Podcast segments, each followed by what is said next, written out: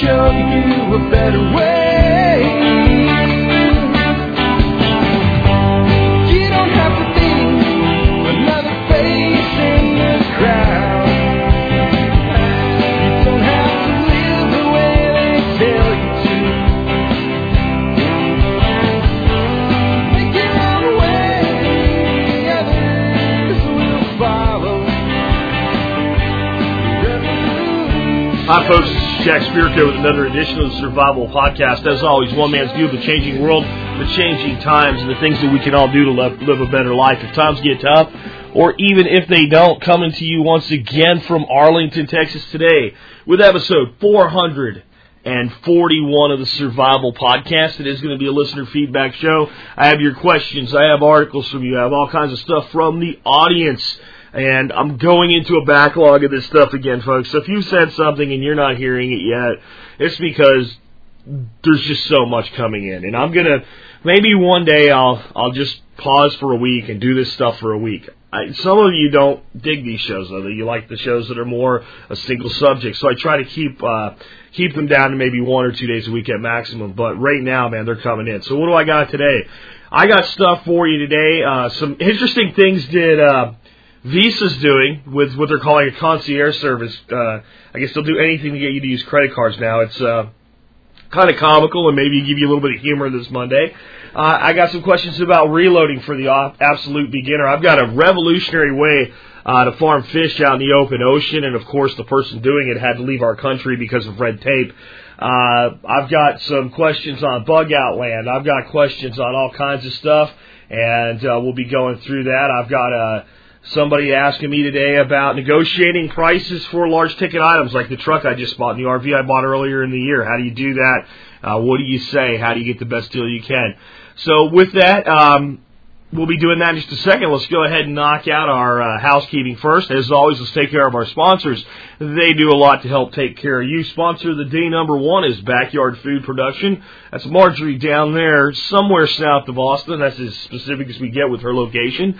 Uh, but it is a pretty cool operation that she has set up. Uh, a self-sufficient homestead uh, of the highest order, so producing their own food uh, from everything from animal, vegetable, and mineral. How they do it, exactly what they do uh, to make it happen, is what's on their DVD. Uh, to me, it's an amazing DVD because it's made me think of new ways to do things for myself. Uh, that's what I always look for in an informational product. Not necessarily exactly how they did it, but using how they did it to adapt to my situation. I think you'll get a lot out of their DVD, so do check out backyardfoodproduction.com. Next up today is Shelf Reliance. Uh, not self, but shelf reliance, like a place you put stuff on a shelf. Shelf Reliance has some of the most innovative food storage uh, systems I've ever seen. There's a review on my YouTube channel of their Harvest 72. Uh, it's an amazing food storage system. I really recommend you check it out. They have a lot of other great stuff. And remember, uh, you get uh, 7% off of every single thing that they sell every single day. Uh, if you're part of the member support brigade, consider joining the MSB. Uh, or if you're already in the MSB and you're going to order from Shelf Reliance, make sure you get your discount by checking out your benefits page.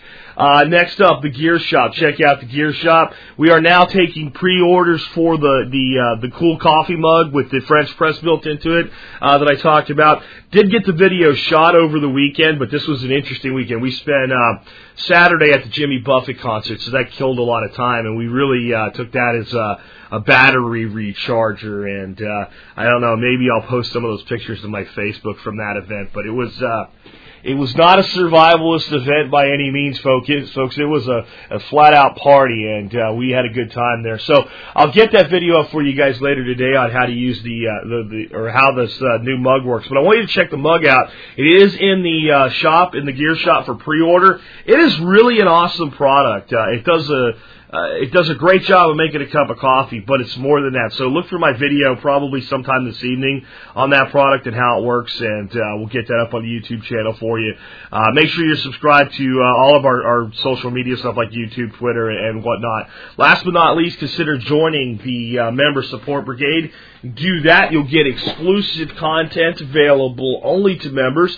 Uh, discounts from a lot of different vendors, not just Shelf Reliance, but about 18, I think it's 20 actually vendors right now.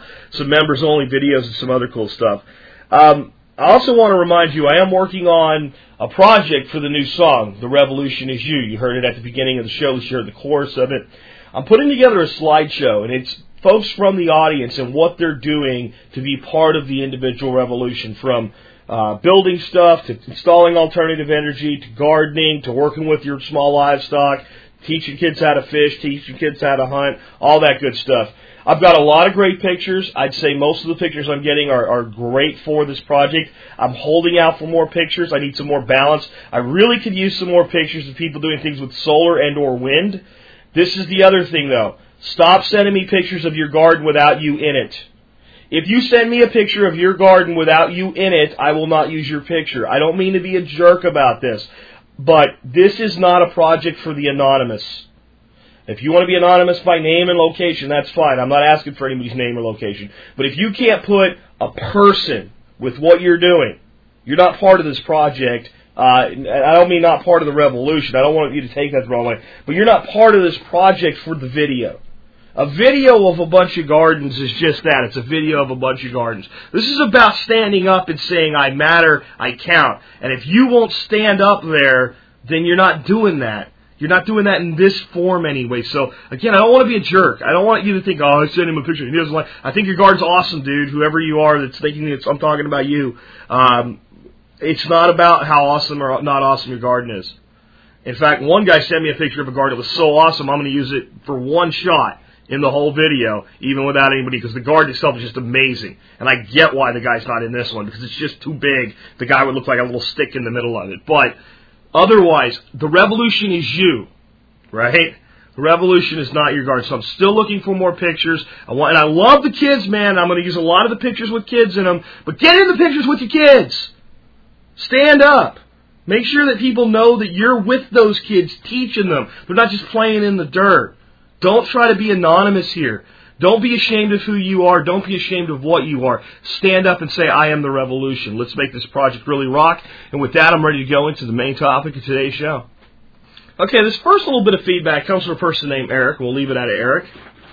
And it's a different Eric that sends me like 20 things a day. Uh, uh, so if you're out there, Eric, you got one a day too, but this isn't it. This one is called How to Make Visa Obey Your Every Desire, the Credit Card Concierge Experiment and it's written by a guy named Tim Ferriss. And if you if you want to understand the tongue-in-cheek nature that this uh, that this is written in, you really need to understand Tim Ferriss first, folks. This guy is actually on some level, levels he's kind of a prepper. Uh, if you read enough into what he's doing and you read his blog, and I read his blog because he is uh, he's really a very brilliant business person and a very brilliant self promoter. So of course, being in my business, I like to uh, take a look at what people like that are doing. Um, he's big into lifestyle planning. I think he and I share that. My version of it and his version of it might be different. But he's the author of a book called The Four Hour Work Week, and it's all about outsourcing your life and outsourcing your responsibilities, making as much money as you can, and taking many many retirements throughout your life. And it's a pretty cool read. And uh, I once made the mistake of giving this book to an employee who eventually quit working and went off on his own. Uh, so bosses out there, this is uh, takes some guts to have, hand a copy of this book to your employees, but it actually makes them a better employee before they leave. Uh, they they work harder right up until the point where they tell you I can't be here anymore. Anyway. Uh, this is actually a, a, a post on, on Tim's blog. It's a guest post by a guy named John Hargrave. And again, it's called How to Get, Make Visa Enjoy uh, Obey Your Every Desire, the credit card concierge experiment. And what it is is that Visa has come up with a new concierge service, and I'll just read a little bit of it to you, and then I want to talk to you about again the gimmick that is the credit card. Uh, test basically you get a person, uh, not a person by name, but you you call up and they're supposed to do anything you ask them to do, uh, help you with anything as far as trip planning, whatever. So his test number one I made my first call to the Visa Chase Freedom Concierge Service by calling a toll free number on the back of my card. I was connected to a concierge named David, who I pictured wearing a little bellboy hat like a hotel concierge, though I think they just wear a telephone headset nowadays. David spoke English, which was a nice change from my usual calls to Visa. I'm traveling to Austin next week and I want a big tub of nacho cheese. Make that a huge tub, I told him, enough to fill a punch bowl. Does it need to be in a tub? He asked, taking the request with the seriousness of someone who worked for me. Uh, can jar, tub, I don't care. I said, I just want liquid cheese and a lot of it. Where, where, would you like us to get back to you by phone or email? Please, please, I don't want to be there to be any miscommunication about my cheese. Is it, uh, so get back to me by phone. Is it okay if we have this information to you by 2 p.m. tomorrow? He asked. That would be fine, I responded, as long as they can get my cheese intelligence. You'll get it, sir, he assured me. Thank you for calling Visa Signature Concierge Service. Here's how the service works. Your request is assigned a case number, which goes into an enormous pool of concierge requests. These requests get outsourced to overseas workers who track down the information, enter it in the system, then you either get emailed or an English-speaking worker phones you back the next day with what they found. I have your information, said a young woman named Jenny who called me the following day.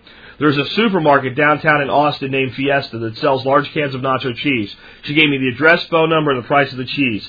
I went to Austin the following week. I went to Fiesta and I actually found the cheese exactly as she had described. I was floored. The service was a dream come true. Just think of all the ridiculous errands I could send them on next.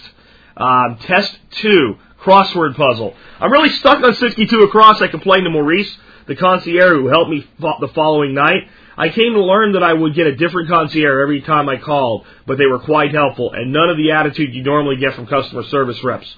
What crossword puzzle are you doing, sir? It's the USA Today puzzle, I said. There is a clue. And the clue is Blue Grotto Locale. I have no idea what that means. Blue Grotto Locale, he, he repeated, writing it down. The only grotto I know is at the Playboy Mansion, I told him, but that's 11 letters and starts with uh, I? I don't know how the Playboy starts with I. Anyway. Uh, okay, he said, you want to hang on? Sure. I said he put me on hold for about two minutes the same amount of time it usually takes me to get through to someone at Visa and came back with an answer. You ready? He said. What? You already got it? The answer is oh. The, the the answer started with I. The answer is Isle of Capri. He said. Eleven letters and starts with an I. Uh, that's incredible! I exclaimed. Are are you an idiot savant with puzzles? You just get, happen to get someone who likes crosswords. He said modestly. I will call you every time I need a clue in the future. Uh, okay, he said as brightly as he could. And this goes on. Um, and, and it's a pretty funny uh, uh, article. You might want to read this one. I thought I would open with this today because it's kind of humorous. Uh, the one I wanted to read to you was test three, daily affirmations. This is great. I suffer from low self-esteem, I told Jamie, my new concierge. My psychologist recommend I give myself a daily affirmation. You know something like, I'm good enough, I'm smart enough, and doggone it, people like me. Okay, said Jamie, not sure where this was heading. But that's a lot of work, so I'm hoping you guys can do it for me. Just call me and give me a daily affirmation. You want us to call you and tell you you're a good person? That's right, I mean, if you think so, I'm not so sure myself. If you can hold for one moment, I can check on this for you, Jamie said. I bit my lip to keep from cracking up when she went to check with her supervisor. She came back with bad news. I'm afraid we can't do this for you, she said, but we can look up services that would do this for you. What I asked? Why? Am I not good enough? Oh, I knew it. I'm sorry, we're just not allowed to do anything medical or of an emotional uh, nature. You can't tell me I'm good enough because I'm not, I moaned, which is exactly what I thought. Sir, she said patiently, I'd be happy to look up other services that can send you these affirmations and email you that information. Could you at least attach a positive note in the email, I begged? Just like thanks for being you. Let me check with the supervisor, she said a little less patiently this time. I pushed hard on the affirmation. She asked the supervisor three times before I relented. Apparently, Visa Signature couldn't do anything quite like that, but I'll admit she did eventually come through with her promise, sending me this email. Uh, Dear John Hargrave, thank you for, for, for using Visa Concierge. The information you requested is below. Motivational messenger service, and it tells you how to get in, in, in touch with them. Um, and you know, I mean, I'll let it go there. But you know, this guy did this to be tongue in cheek. It fits Tim Ferriss's blog. It's probably worth the read on a Monday uh, to make you laugh a little bit. But why did I include it at all? Because look at the outlandish lengths and, and things that people are willing to do to get you to use a credit card. Do you think that Visa can really make money having somebody answer the phone for you and find you a tub of cheese at Fiesta Supermarket in downtown Austin and not charging you anything for it, making it part of your service as a card holder? I'm sure there's a little fee attached to this. I didn't read the the, the fine print on what how the program actually works because I'm, I'm not getting one. Um, I have to admit, it would be kind of cool to have uh, a service like this. But since I'm not big into abusing people for humor, I, I guess I really wouldn't use it that much. And I think that's the case. That very few people would actually use this, but you're going to pay for it in one form or another, folks. Um, I brought it on for humor, but don't go out and get, get a Visa card with concierge service. Get rid of your credit cards. Remember, we're we're all about modern survivalism here, even with a little bit of humor thrown in at the beginning. Credit card debt is just no way to be. Uh, let's go ahead and take another piece of uh, your feedback from uh, last week. Actually, I saved some last week. This is from a long time ago. Like I said, I got a huge backload of some really great questions here.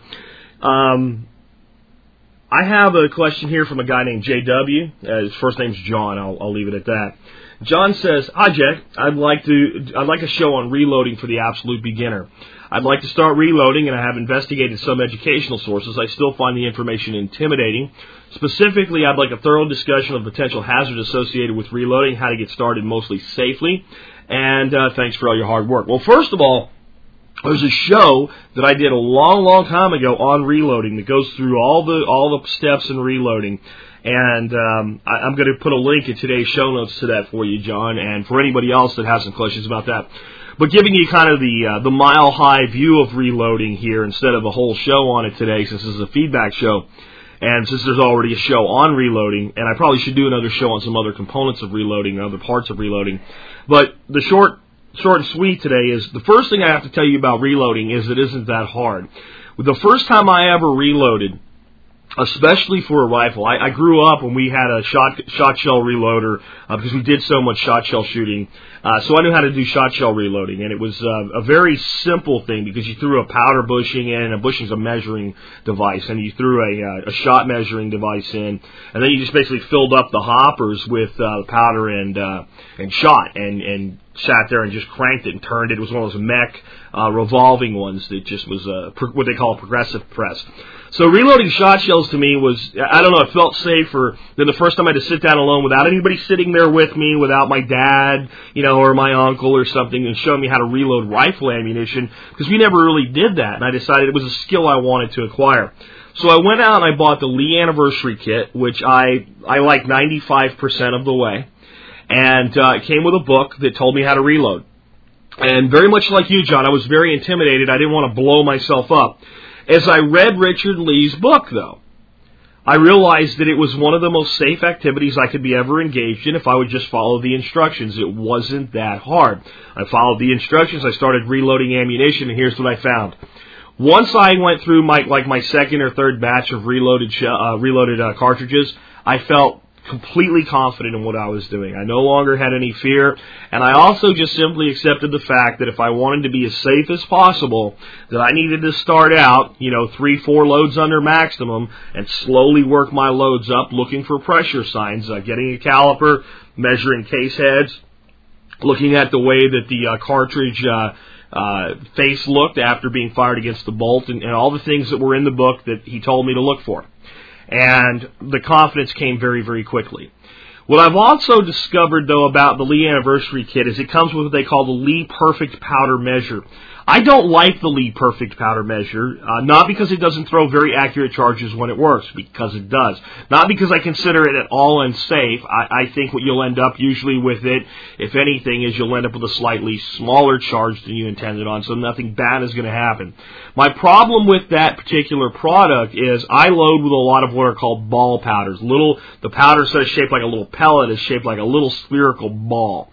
Uh, H414 is a powder that's very popular, uh, for instance, for use with 308 and 3006, and I reload a lot of that. It's my favorite powder for that. Uh, it's I think it's I think it's the same powder as Win 760, but Win, Winchester 760 is another ball powder that I use quite often. Um, when you use that powder measure and you throw the charge, it has a little bit of powder come out the side of it, and it spills powder out. And I've been through two of them now, and both of them did it. And you know, um, it's just a product that you know I haven't been happy with. Now I'm thinking about buying a new one because I haven't bought one in years, and I've been told it doesn't do it by people that have newer ones. So they're cheap. I'm thinking about buying one and trying it out. But I've actually gone to uh, Lyman uh, the little tool that has a scale and a dispenser, and you dial in the weight and hit a button, and it spits it out. And if you're reloading like you know 10,000 rounds at 223 or something like that for high volume shooting, you're better off with a progressive press and, and uh, you know, uh, a preset charge uh, uh, cavity or whatever. But for reloading for the average rifleman, it's an expensive thing. It'll cost more than all the rest of the Lee equipment, including a set of dies. Uh, but it's probably the best thing I've ever laid my hands on for getting very accurate charges consistently. So that's something that I'm a big fan of. But I, I don't want you to be intimidated by reloading, John. One, listen to that show. But two, anybody out there that's thinking about learning to reload, I want you to realize it's not that complicated. The process in a nutshell, right? Resize using a, a, a, a die, and a die is simply a tool uh, that's made to a certain set of dimensions. So you take your cartridge, you lubricate it after it's been cleaned, and you resize it, and you knock the primer out of it. You put a new primer into it. You put a specific uh, charge amount of powder into it. You drop a bullet in with a, with a press, and you crimp or don't crimp depending on the type of load that you're doing and what your efforts are. That's it. People, you know, back in the day when the first cartridges came out, everybody was a reloader. Um, if you use published information and you use published load information and do not substitute components, you won't have any problems. I have been asked things like, well, if the load information says to use Winchester small rifle primers and I have Federal small rifle primers, uh, can I substitute that? The correct answer is no. My view, and so far I've never had a problem with this, is especially if you're not loading maximum loads, I have never like freaked out over the primer's brand. I do tell you that you don't want to use Magnum primers when you're loading a standard load that requires a standard primer. Those I'm not comfortable with. I have substituted Federal for, you know, CCI and CCI for Remington based on the load information, uh, and I've never had a problem with it. But the, but the correct answer is you should use the components as they're listed in the load. Uh, and that's done mostly for legal liability reasons. That's why I'm going to tell you it too. Uh, but I'll tell you this: if uh, if you're not loading maximum loads, which I don't really see any reason for loading maximum loads, uh, you give yourself an added margin of safety, and you can load one or two loads under maximum, and you have every bit of capability that the rounds you're loading is known for. And here's how I view that: if I load my 3006 two loads under maximum, and I get 100 feet per second less, um, and I shoot that round that way all the time, and I'm consistently uh, able to place it in the vitals of uh, of what I'm hunting out to 300 yards. I haven't lost anything on range by that 100 feet per second. What I've done though is I'm putting less wear and tear on my gun. The component itself, the brass, is going to last longer with a lighter charge.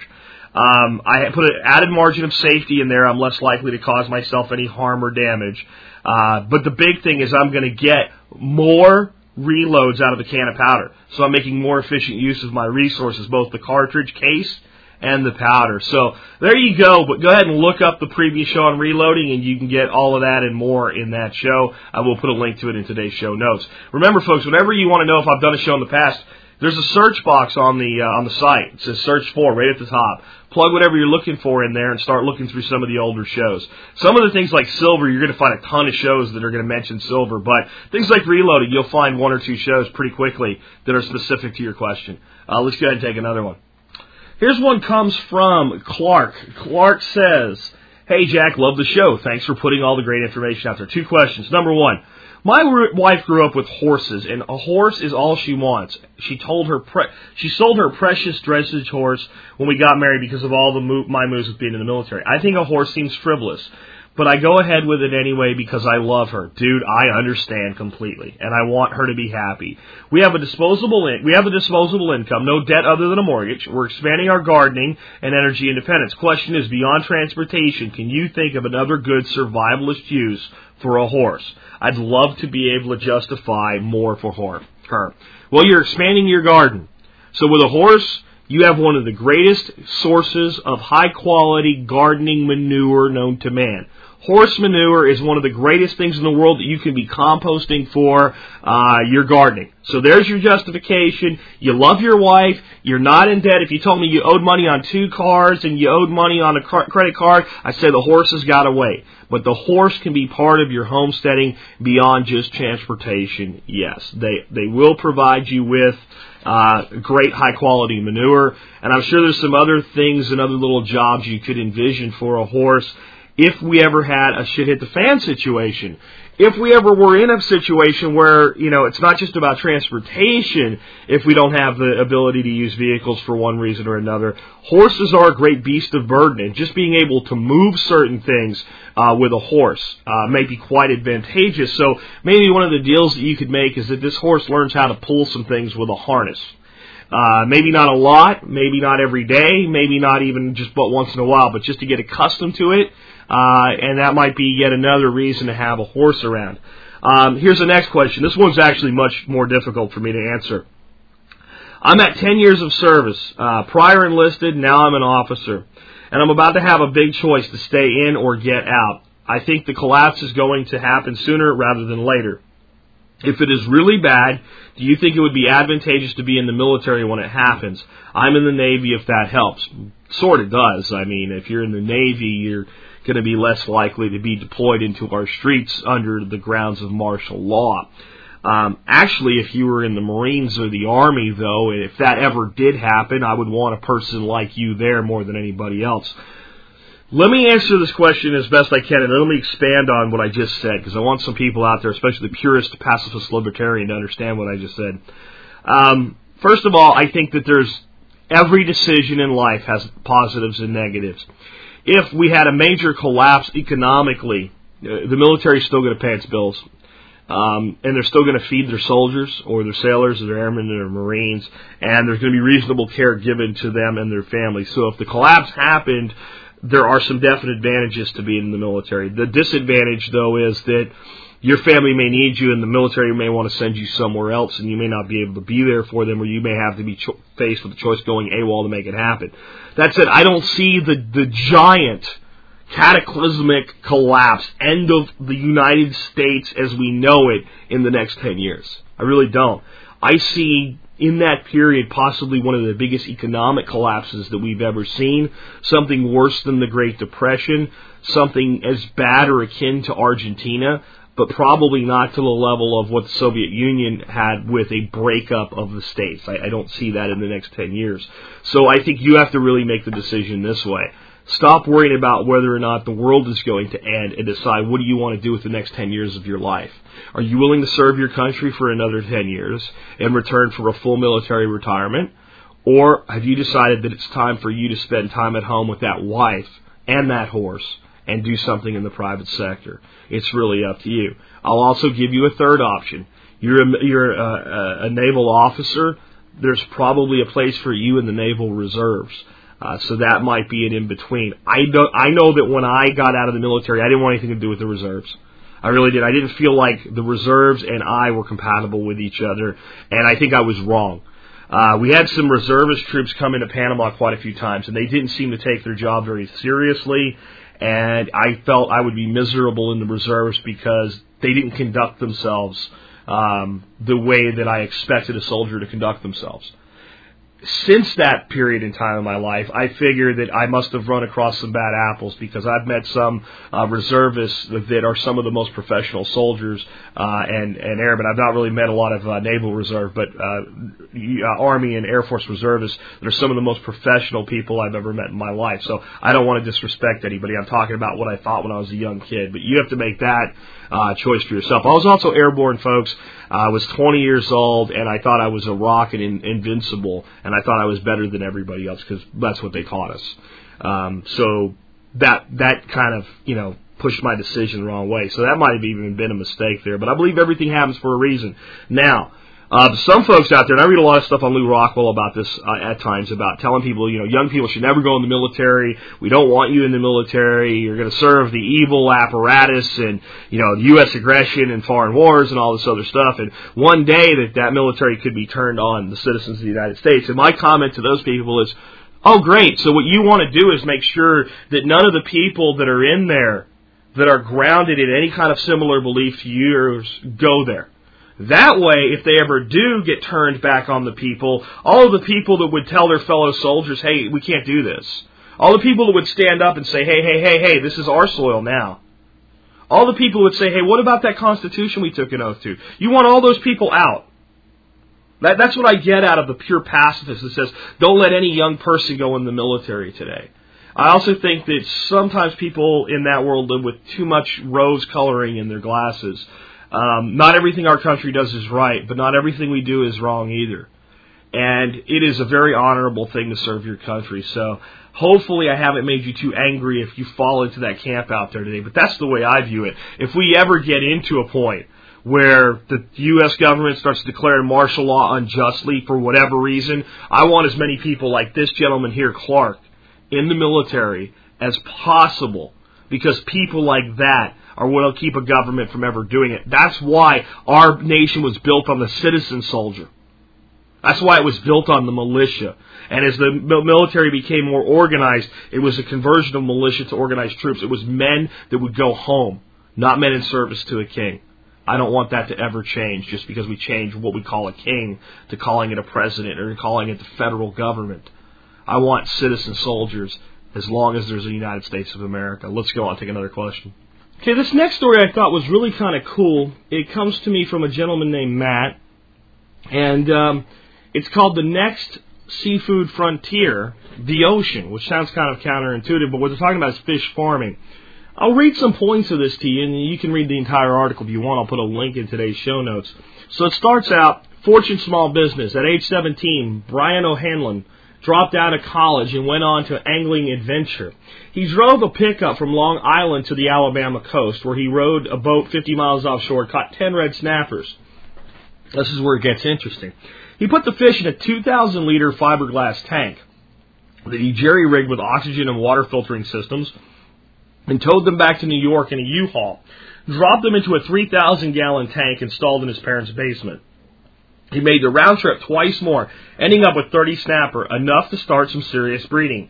At 18, O'Hanlon founded Snapper Farm, uh, farming 10 pound fish that grew naturally in a third of the time it took to breed a similar sized salmon.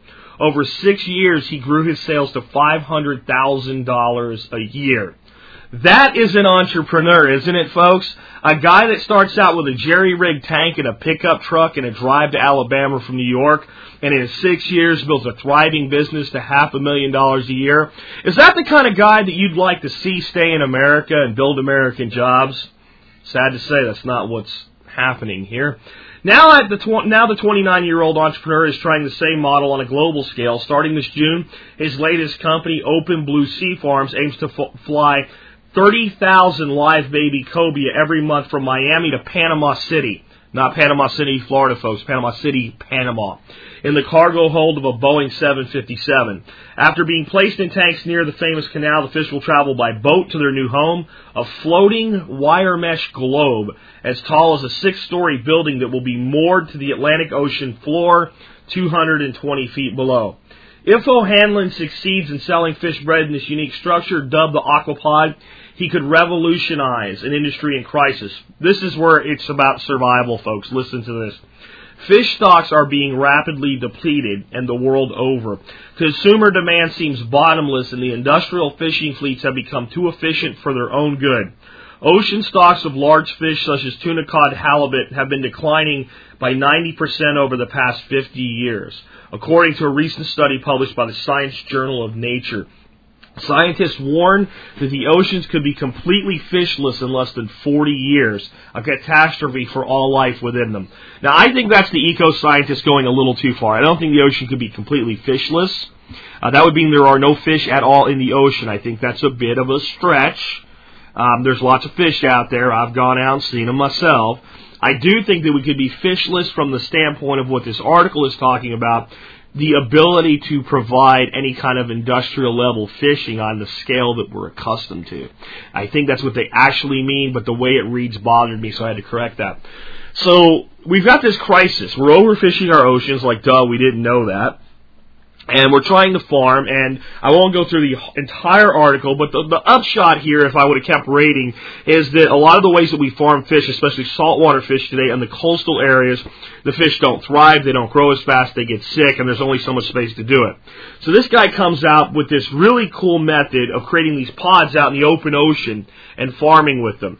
But again, is this a guy you'd like to see stay in the United States? Do you think this would be a good source of U.S. jobs? It's environmentally friendly, doesn't cause any pollution, takes pressure off fishing, creates income streams, provides high quality food. Since it comes from the open ocean, it's not polluted. Really good stuff, but he's in Panama. Why? I'll read you that part. O'Hanlon struggled with red tape for six years before giving up and moving to Panama, where he faces fewer regulations. He describes his forced departure as a disservice to America because the U.S. already imports more than 80% of its seafood and runs an annual su- uh, seafood trade deficit of $9 billion. That's our deficit on seafood trade. Second only to oil. The only thing that we uh, have a bigger trade deficit on than seafood, folks, is oil. The official government response. Tell me you don't see the bureaucrat in his little freaking pocket protector when I say this to you. Our role is to enable aquaculture in a safe way under the toughest environmental regulations on earth, says Michael Rubino, head of NOAA's aquaculture program. Making room for new things is not going to happen overnight. Yeah, jackass, and now he's in Panama. Good job. Appreciate that. Really do. And, you know, I had a question, folks, a few weeks ago about where would I go um, if I left America. And one of the places I mentioned was Costa Rica, uh, which is just north of Panama. Re- shit like this is why. This is the only reason I would ever consider leaving my nation. The, the, the, the nonsense that our government monstrosity has turned into. What possible environmental concerns could there have been with putting a couple steel pods out in the middle of the ocean and, and farming fish in them? Don't you think it would be more environmentally friendly and safe than you know harvesting the fish at unsustainable levels, uh, or or allowing like oil to flow through the ocean in massive amounts? That's really safe too, right, guys? Um, I'll just read a little bit more of it to you. O'Hanlon isn't holding his breath. He spent uh, early 2009 hiring staffers in Panama City. He hopes to employ 100 by the end of his fifth year. Uh, and counting investors, O'Hanlon has a compelling pitch. We put fish in the water, it's worth $2. When we take it out, it's worth 50 Open Blue's business plan calls for 2009 revenues of 4 million, which are expected to grow to 20 million in 2013. Be great if he was here in America, wouldn't it? Um, I'll leave it at that. You can read the rest of it. I brought this up for three reasons. Reason number one, uh, it does point to uh, an alarming um, overutilization of a resource in, in the oceans and a lot of the food that we depend on from the ocean. If you even think, well, I don't eat seafood, so why do I care? Because everybody that's eating seafood is not eating something else. And if you take, I don't care whether you eat it or not, if you take away that component of the diet, uh, and that food source is no longer available or it's greatly diminished in its availability, those other people don't just stop eating, they stop eating seafood, so they turn around and they eat things like steak and pork and, and vegetables and all the stuff that you eat. So what we're talking about is losing a major source of the world's food supply. So while Monsanto is genetically destroying our vegetative crops, feeding that to our animals that eat vegetables so that even if it's in our meat, the you know, ocean is being somewhat polluted, and in addition to that, over harvested. And a guy comes up with a solution, and we drive him out of the country. So that was one. Two was the being driven out of the country part. Is this just another example of our government that that thinks their job is to solve every problem before anything new is tried? I, I, I want to to read the word to you again from uh, from this guy. This is just our role is to enable aquaculture in a safe way under the toughest environmental regulations on earth. Making room for new things is not going to happen overnight. You can almost hear the detest in the second part of the statement. Making room for new things is not going to happen overnight. They don't like it because it's new. They don't like it because it's different. Right?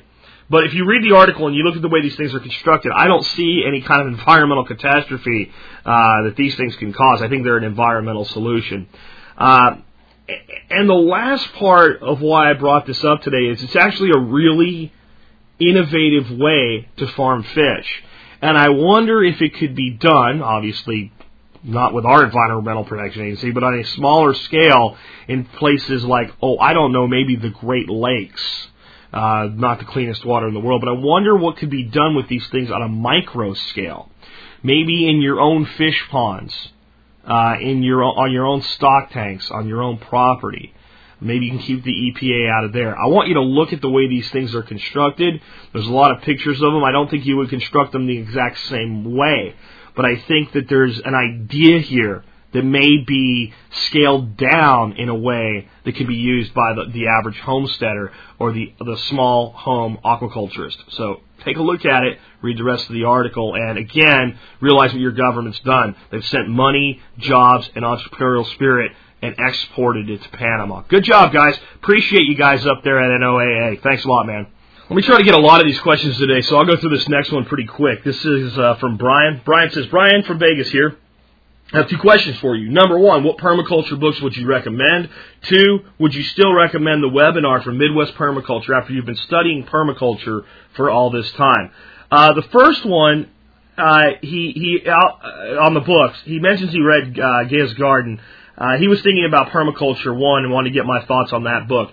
I would definitely recommend Permaculture One uh, and Permaculture Designer's Manual, both of them by Bill Mollison. They're expensive. They're worth every penny. They'll change the way you see permaculture.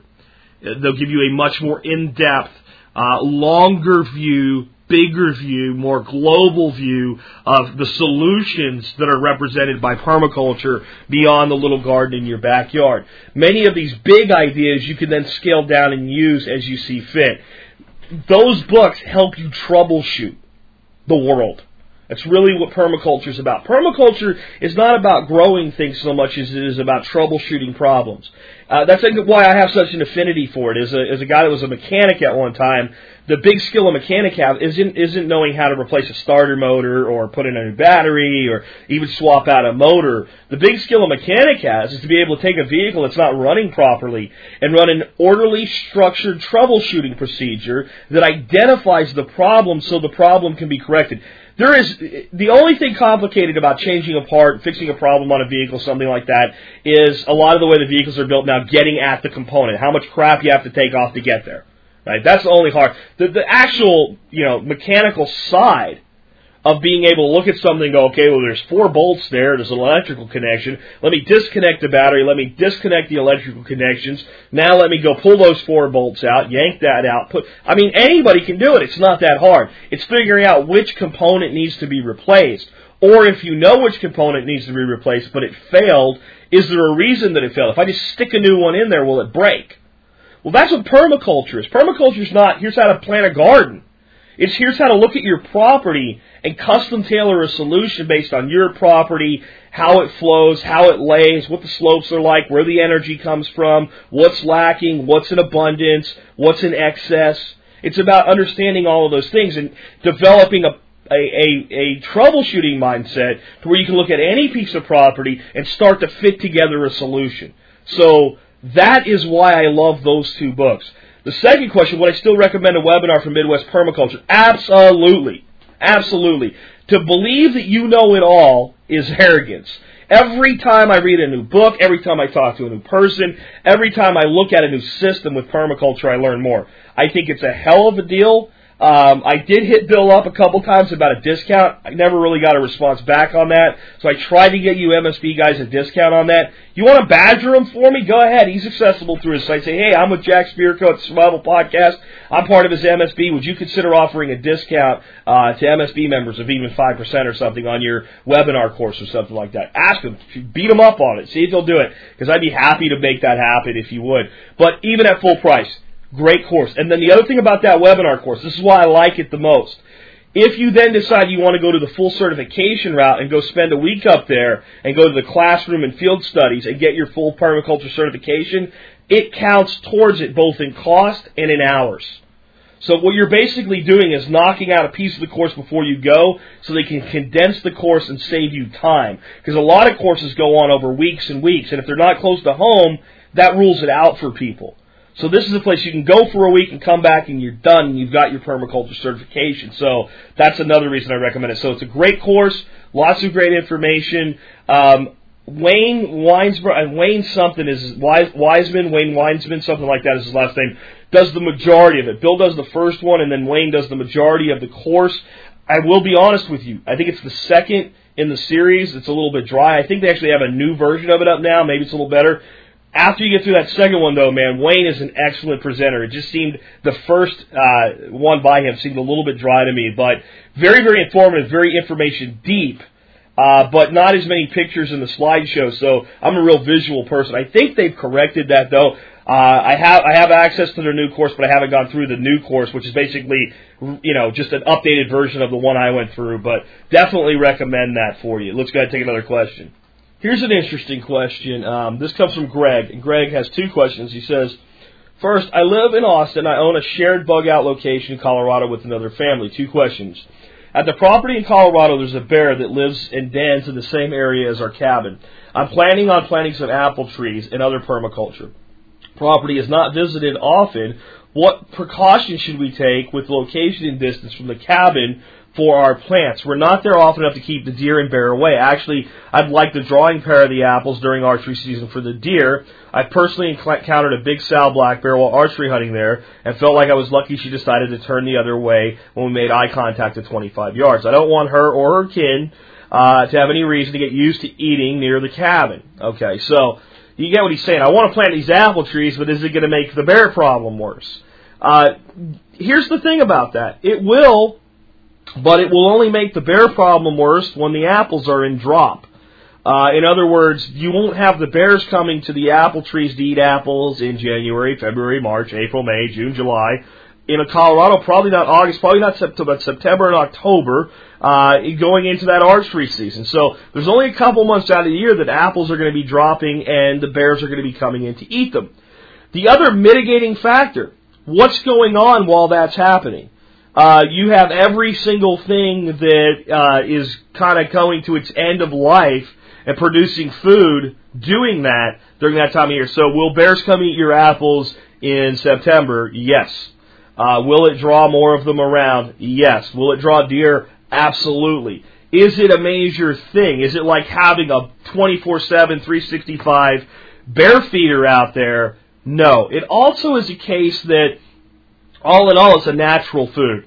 It's not going to make bears, especially since you're not there often, associate you with the food. It's not people food. It's wild food that people and bears both eat. Uh, next up, I wouldn't hold back from doing it because there's going to be things around there those bears eat anyway. Uh, unless you make the property sterile and useless, the, they're going to be there. Odds are that when you're not there, there's probably bears that walk right through your front yard. They might even peek into your window. Hopefully, you keep all the smells down in there so they don't break in, because they will break in. So, I would not plant apple trees. Now, what you might want uh, want to not do though is create a, a permaculture system there while you're not there as a presence that has a really long life cycle. You might want to limit yourself to crops that come in maybe over a month, twice a year so that it's a peak in a valley, so that it doesn't become a, a continuous source of food. So maybe something like a berry that becomes available in the spring and an apple that becomes available in the fall. Unless you ever actually relocate there, don't try to create a long growing season, long harvest season, because then you're going to create more of a magnet, if that makes sense.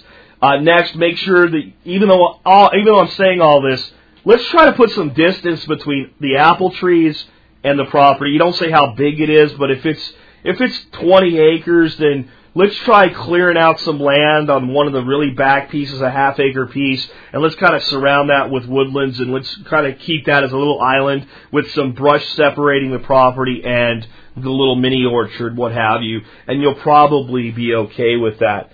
Um, next question is the bug out location is about 12 hours from Austin. I want my kids to have a place they can roam, learn about nature, survival, and shooting. We only visit uh, that place once a year, so I want a place where we can go often. My wife wants a place if we're going to get another place within two hours uh, with a house on it. She wants a structure on it, and uh, she, he's narrowed his choices down to two. Well, it's my opinion. He's found a few places about three hours east of Austin that are adjacent to one of the few national forests in uh, uh, Texas. The downside is they're closer to Houston and Dallas, which are large population centers. The opposite direction uh, uh, of their Colorado place, so you wouldn't go to one on the way to the other. But the other pluses are the land is very fertile, so food production is a plus, and the area is sparsely populated, and there's a lot of dense woods. Reminds me of Pennsylvania where I grew up. Hey, Uh, I missed that the first time, so I got a brother Pennsylvanian here. I know what you mean about those that forest down there. Second area, out in the hill country, two hours west of Austin. It's on the way to Colorado, near a river, far from the largest population centers in Texas, but the land is less fertile, more expensive, and the climate is much drier than the other property. I'm going to recommend you go east, and I'll tell you why. Before I got to the, the places you had selected, as soon as you told me where you were, I was thinking out there by you know the, by the, the the big pine forests uh, in East Texas. If you want a place for kids, you're not looking for a bug out location. This isn't a bug out location. You have one of those. It's maybe a, a, a short term bug out location for an acute situation. Something happens right in downtown Austin that's localized hey, you can head out to this little place. It's probably a good secondary fallback location. But if you're talking about the big collapse type scenarios, you're going 12 hours to to, to uh, Colorado. Right? I guess if it's on the way, you could fall back and fall back further if you went that way. But to me, if you're going to be going out there a lot, in two to three hours, then you can go out there any weekend you want, and you can start doing some gardening and some growing out there, uh, and you can make that place really cool. And I think you just have more to work with, especially for kids to have fun with in East Texas than West Texas. And here's the big one trees. Trees, trees, trees, trees. You're going to go out there in the summer. It's a 100 and God knows what in Texas. Shade is life in this state, buddy. It really is. So I would look to the east. I know what you're saying about, you know, the Houston, Conroe area and all that, but it, you know, this myth that as soon as anything goes wrong in the cities, that people are going to run out into the national forest is just that. It's a myth. If we end up in the big collapse, is it remote enough for me? I don't know. Because it's not just the location, it's what's the access like. Is it, you know, what kind of road frontage? What types of roads are, are providing the frontage? Um, a bunch of things like that. But since you have the location in, in Colorado already, I'm going to take this spot. I'm going to make this the most enjoyable because that's what you're looking for anyway. I'm going to make this a lifestyle choice. I'm going to make this a place I'm going to be at every other weekend.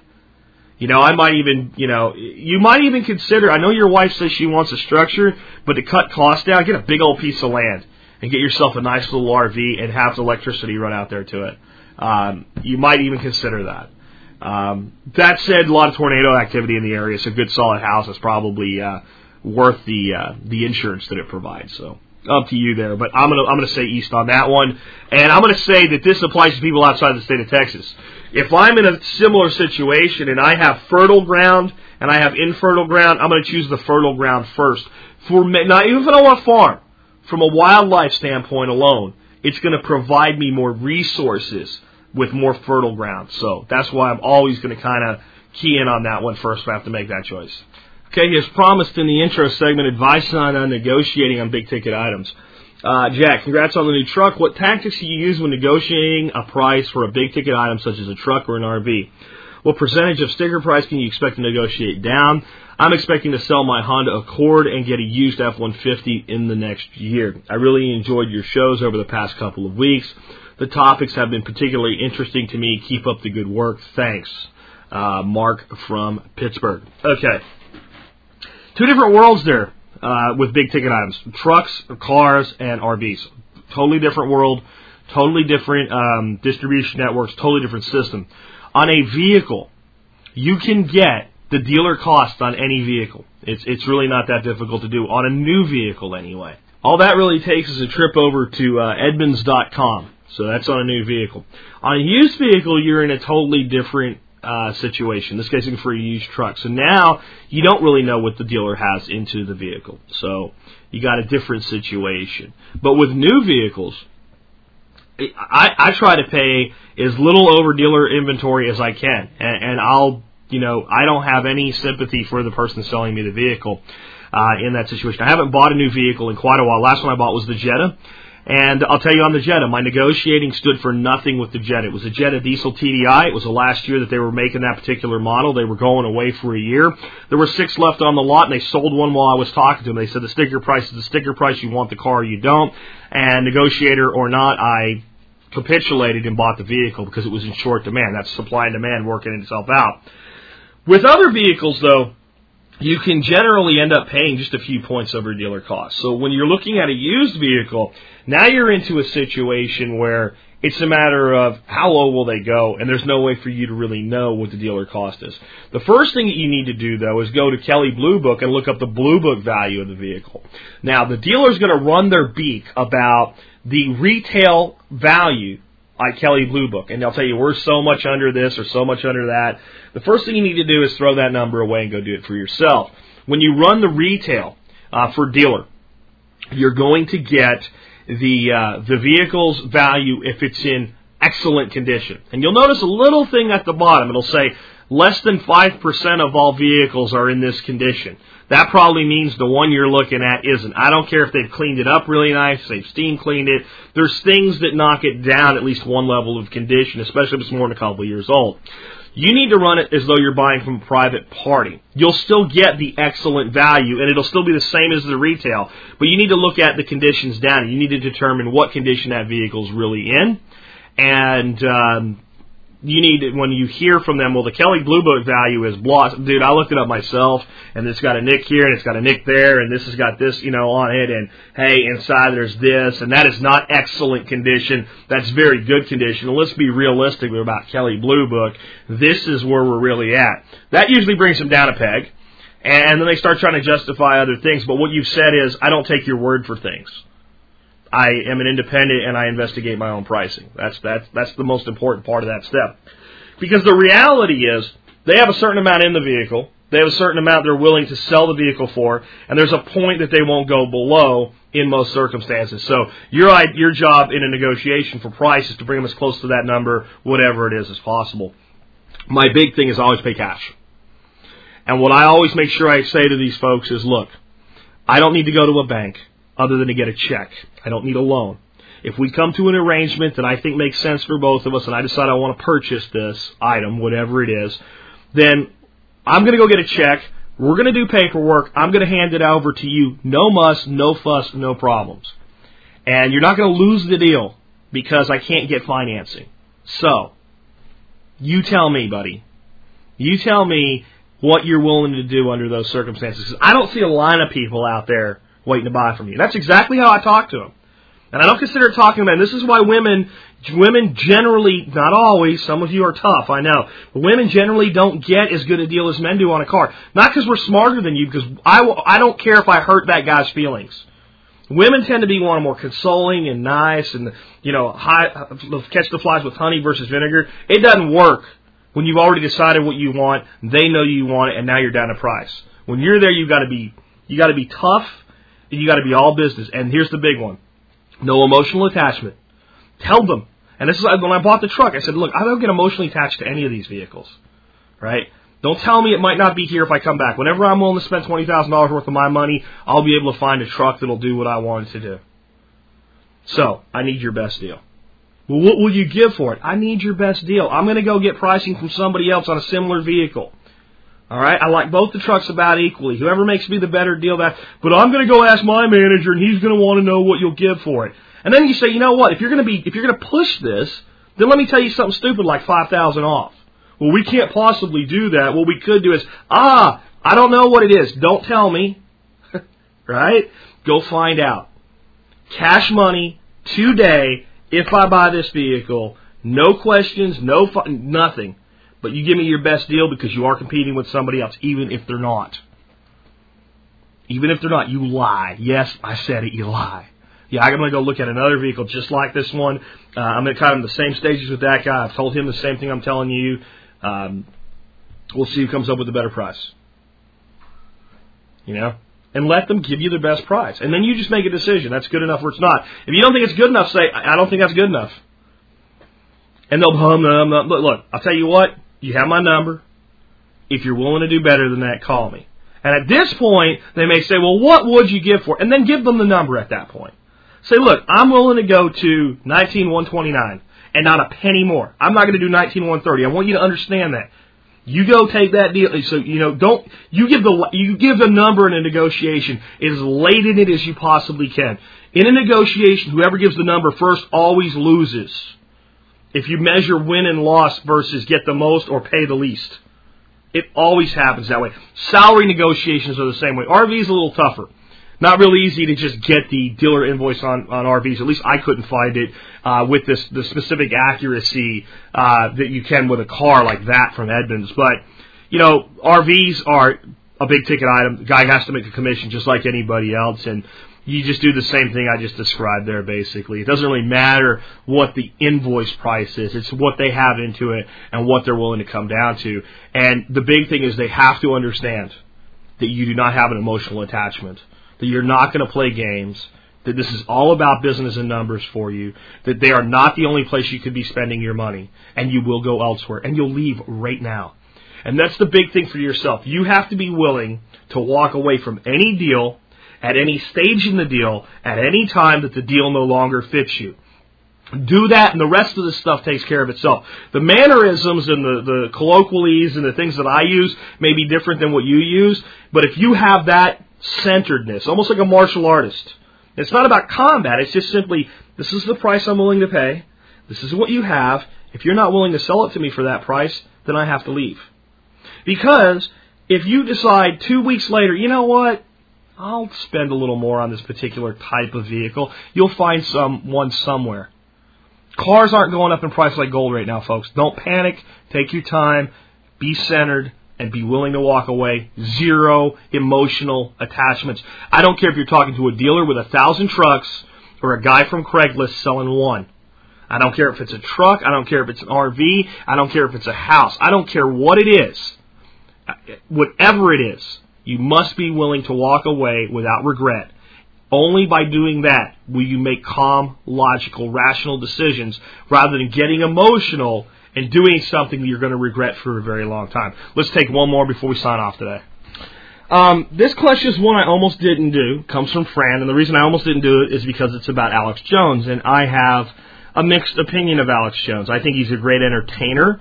I think he brings a lot to the table in the way of truth, and I also think he brings a lot to the table in the way of overhyped bullshit. And I generally don't talk about it that much because I don't want to look like a sour grapes guy. I don't want to look like I, you know, I, I, I don't like Alex because he's got a bigger audience than me or something like that. Because nothing could be further from the truth. I just call it like I see it, and it's going to be much the same with this question. Uh, but I do have, you know, some positive things to say. So if you're now a Jones fan and a Jack Spirko fan, don't think this is all negative. Listen to some of the positives that I'll have in response to it. Okay, Fran says, I've been listening to your show for a while. I also listen to others as well. I came across a video movie on YouTube called Fall of the Republic by Alex Jones. I would like to know if you've seen this video and what do you think. I also would like to know uh, and know where and how we can teach our children around us more about our Constitution. What can we do to affect change and put brakes on the corporate elite and what they're doing to our country? I woke up. I just woke up. How can I wake others up? Help. Question mark, question mark, question mark, question mark. At least it's not exclamation point, exclamation point, exclamation point, exclamation point. Here we go, friend. Let's start out with the, the root of the question. What do I think of Alex Jones's Fall of the Republic? I have seen it. I've watched its entirety. I've actually watched it twice. I think it has an awful lot of reality and fact in it. There you go, Alex Jones fans. I also think it has that typical 20% that goes too far, that overreaches uh, in fact, I would say with Fall of the Republic, it's actually one of the better things he's done. It's probably only about 10% that does that, not 20. It's pretty damn solid from a factual standpoint. I don't agree with all of the conclusions. As usual with Alex, I think he goes a little bit too far.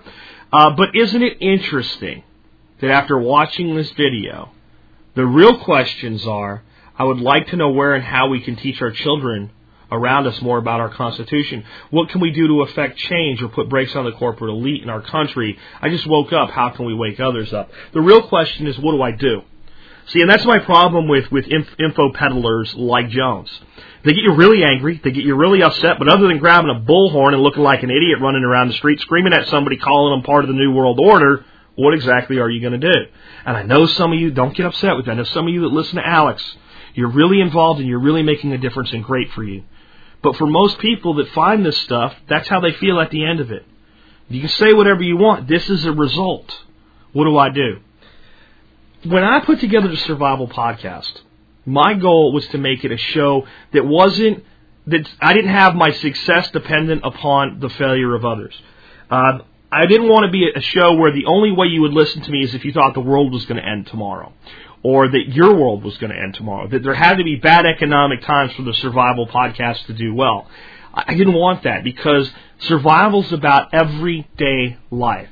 It's about the idiots in Washington, but it's also about your idiot next door neighbor. It's about your idiot local government, and it's about the corporation that's making you eat something you don't want without your knowledge of even what's going on and what's going into that food. It's about everything that we do in life. That's what survival is really all about. Because survival is just not about, you know, number one rule, wake up breathing tomorrow. But the number two rule, have some quality of life in it. You know, living in a bunker for the next 20 years is not a good quality of life. That's why we don't talk about doing stuff like that. When I look at Alex Jones, I feel like he's backed himself into a corner. Everything must be negative. Everything must be bad. It's hard to be positive when you're constantly fighting a war and the war you're fighting is made up of, yes, real enemies, but if 20% of your enemies are fake boogeymen, it's really hard to be rational with some of the things. And that's how I feel about Alex. And that's why I think he's less solutions oriented than he could be. And I'd like to see him be more solutions oriented. And when I say solutions, I don't mean getting angry and going out and complaining and yelling and screaming in the streets and holding up a sign or signing a petition. I mean, what can we do for ourselves? And I'll tell you what you do. If you've been listening to my show, Fran, take control of your own life and understand that you are responsible for you more than anybody else. As for your first question, how can we teach our children and people around us more about the Constitution? Leave the people around you alone for right now. I'll get to why in just a second. Start with your children. How do you teach them about the Constitution? Read the Constitution with your children. You don't need anything more than that. Look at it. Sit down and read five minutes of it a day. What does this say? What does this mean? Work through it like eating an elephant. It's a big document. Do it one piece at a time. When you get to the Bill of Rights, Make sure you explain as you read each right, the government didn't give you these rights. The government, by ratifying this Bill of Rights, noted, or, or basically um, recognized that you have these rights and that they were inherent to you and has taken on the obligation to ensure that they're not interfered with. Explain what the difference means, however that gets through to your kids. You know? explain, you know, you get to go out tonight because I said so. That's a privilege. However, you get to eat every day because you have a right to food. I provide you food because you have the right. I let you go out because you've earned it. Right? That makes it real to a kid. Oh, okay, I get that. That's how this works. You have a right to free speech because you're a human. You also have responsibilities that go with that free speech. You can't go off and start screaming your mouth off in school about something that's not relevant to the subject because you want to, because you have a, a responsibility to conduct yourself in a way consistent with society. But on your own time and in your own way, you have a right to say whatever you think. You also have a responsibility to be informed when you do it so you don't damage your own efforts. Things like that. Have those conversations. As far as what you can do, man, start doing some of the stuff we talk about. Grow your own food. Get out of debt. Take care of you and your family. As far as other people, you're going to get something that everybody gets when you finally wake up to reality. I call it Messiah syndrome. Right? Messiah, and if you're a Christian, don't get upset about this. It'll be any Messiah, right? It's not about Jesus. It's about people that wake up to a reality and immediately see, I've been lied to my whole life. And they all of a sudden want to be a Messiah. They want to go out and heal people. They want to go, open your eyes so that you too may see. The blind in the world to these things are blind by choice. The first thing that you're going to start telling people is you have rights, right? You have the right to. Hey, you know what they have a right to? They have a right to believe, think, and act however they want as long as it's consistent with the law of the land. And if they want to believe that Fox News is the ultimate source of news, they have a right to that. If they want to believe that NPR is the ultimate source of news, they have a right to that. If they want to believe that George Bush is God and Barack Obama is the devil, they have a right to believe that, no matter how ridiculous it is. And if they want to flip it around the other way around, and believe that you know one is God and the other is the devil, they have a right to that too. It's called free will. If you are going to be a person who stands up for individual freedom and liberty, you have to stand up for everyone's individual freedom and liberty, including the people you don't agree with. That's why you might hear me say some negative things about Alex Jones, but I don't say nonsense like somebody should shut him up or get him off the air. He belongs exactly where he is. He's doing his job. And it's up to people to listen to and take what they want and leave. And when you listen to me, it's the same thing. You take what you want and you leave other things behind. Don't send me non- nonsensical emails. If you don't stop talking about this once in a while, I won't listen to you. Don't listen to that part. It's a podcast. Hit fast forward if you don't like it when I talk about reloading guns or you don't like it when I talk about global warming. Take what you like, make it your own, and own it. That's how you make a difference for yourself. That's how you make a difference for your your children. That's how you make a difference for the people around you. Don't worry about, you know, what the global elites are doing. That's in your circle of concern. Your circle of influence is your backyard. Start there. Start making a difference. Take charge and control and order your own life. Stop thinking somebody's going to take away your right to grow a tomato in your backyard. Please stop sending me that email. Some of you folks, they say, there's this new House regulation. Okay, it's two years old. It's still in committee. It ain't going to happen. It has nothing to do with your tomato in your backyard. That's HR 875 if you want to look it up. And there's a Senate bill that's the same one, same situation. I remember the number of that one. They're not taking away your tomatoes. Grow your tomatoes. Put that alternative energy on your property. Get out of debt. Control your own life. Talk to the people who are open minded, and when you talk to somebody about these things and they are not open minded, stop trying to force it on them. Let me explain to you how liberty works. And we'll sign off after this. Selling liberty to somebody is like feeding a starving dog. They're starving for liberty whether they know it or not. Now, I'm driving down the road. I see a, a, a, little dog, stray, starving, skin and bones on the side of the road. Okay? This is how most people try to spread liberty. I hit the brakes, coming to a screeching halt, and almost run the dog over. He tries to get away, and I throw a lasso around his neck and hog tie him and pitch him in the trunk. I drive him home. I put him in a small dark room where all he can see is me and four walls and nothing else. I shove him into a corner and I take a great big bowl of yummy dog food and I shove it in his face. If I lose my right hand as he tears it apart, I've gotten exactly what I deserve. It doesn't matter that my goal of feeding the dog was noble. I've taken a, a, a, a, series of actions that are irrational to the dog. I haven't behaved normally. I've made myself look like an aggressor. I've forced something on him, even if it's something he wanted. People don't want things. Dogs don't want things that are forced onto them, even if they've been longing for it. Now, had I cruised down the street, saw the dog, drive past him, got out, talked to him softly, attracted him to me, put a plate of food on the ground, and walked away and said, I don't care if you eat or not, I'm just offering it.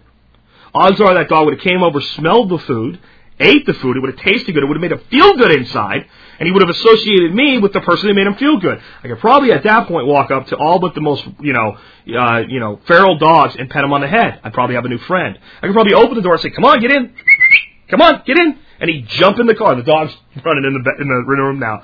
Uh, but my dogs, I didn't even think of that when I did it. But he'd jump in the car, and I'd be able to drive him home, and I'd be able to feed him every day a little bit at a time until he got back into good shape. That's how you spread liberty with little pieces at a time in the manner in which the person that's taking it wants it. Not all throw up. But people just like verbally vomit on people with this stuff. Stop doing that. Take your time, make your own life work for you first before you start trying to tell other people how to live theirs. Do that and you'll find yourself on a pathway for taking total control for yourself. Once you have that, then you can do other things. This has been Jack Spirko with another edition of the Survival Podcast, helping you figure out how to live that better life if times get tough, or even if they don't. Let me show you a better way.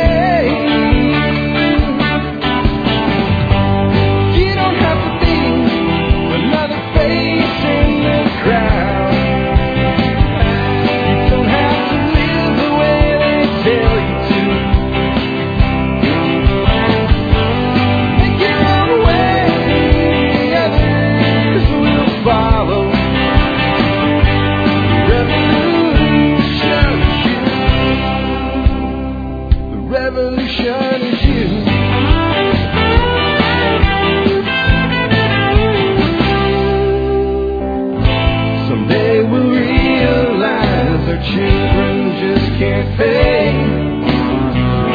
'Cause nobody up there cares.